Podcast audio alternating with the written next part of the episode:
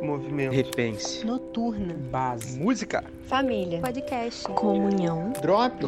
Mosaico. Mosaico. Mosaico. Mosaico.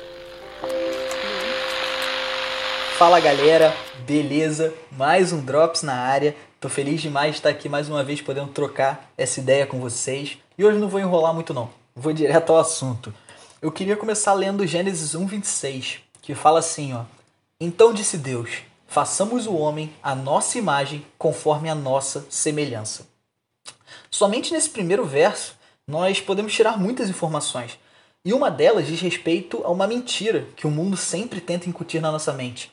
E que mentira é essa? A mentira de que nós podemos viver sozinhos, que nós mesmos, mesmos nos completamos, que somos suficientes para nós mesmos. Isso é uma grande mentira e nós vamos conversar mais sobre isso hoje.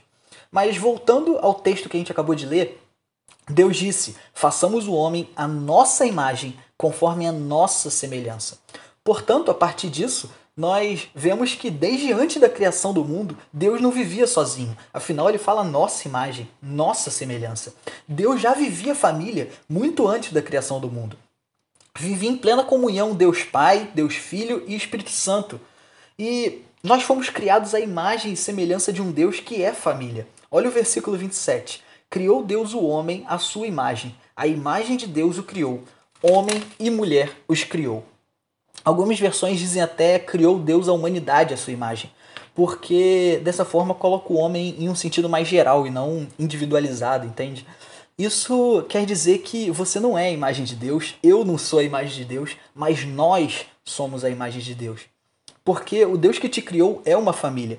E se ele te criou a semelhança dele, ele não te fez um indivíduo aleatório, mas te fez em um contexto de família, de parte de um corpo. Portanto, a gente revela a imagem de Deus quando estamos juntos, quando somos família.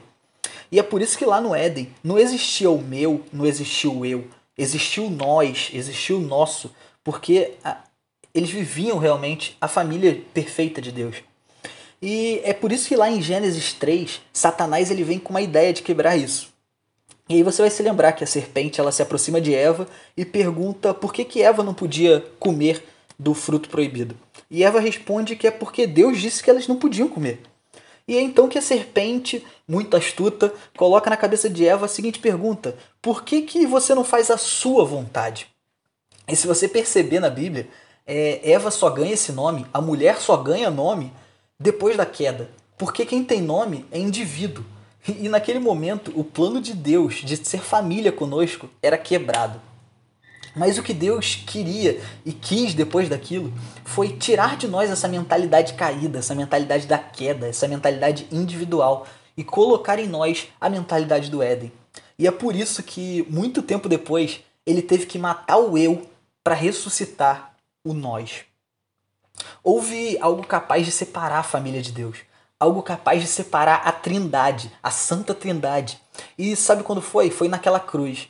Porque Jesus gritou: Deus meu, Deus meu, por que me abandonaste? E se você lembrar, um dia antes, no Getsemane, Jesus ele diz: Pai, não tem outro jeito. Se possível, afasta de mim esse cálice. Jesus clamou a Deus, se não havia outro jeito. E algumas pessoas dizem que Jesus estava com medo da dor física, do medo da morte de cruz, dos açoites que ele ia receber. Mas não, é, ele não estava com medo disso. A Bíblia diz que alguns discípulos passaram também pela morte de cruz, também foram açoitados e passavam por isso cantando. Por que então o mestre não ia passar cantando, não ia passar é, de maneira alegre, assim como seus discípulos? Jesus ele clamou daquela forma porque pela primeira vez na eternidade ele seria eu, ele estaria sozinho, ele estaria na condição de indivíduo, separado do Pai. E ele experimentou ser eu, eu sozinho, indivíduo, por um momento, para que a gente pudesse ser nós de novo. Hoje nós somos família de Deus por causa dele. Participamos do corpo de Cristo porque ele morreu sozinho naquela cruz. Porque Deus não pôde estar com ele quando ele estava cheio de pecados naquela cruz. E por isso, por causa desse sacrifício, hoje voltamos a ser família de Deus. E é por isso que a gente deve buscar todos os dias ser nós com Deus. Porque deixamos de ser eu, deixamos de ser indivíduos sozinhos e conseguimos novamente ser, ser nós com Deus.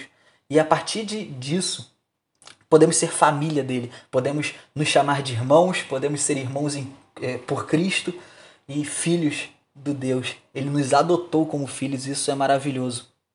Hoje nós não vivemos mais sozinhos. Lembre sempre disso que Deus quer que vivamos em família, vivamos em comunidade. Isso é muito importante para revelar a imagem dele. Beleza, gente? Deus abençoe vocês. Uma ótima semana.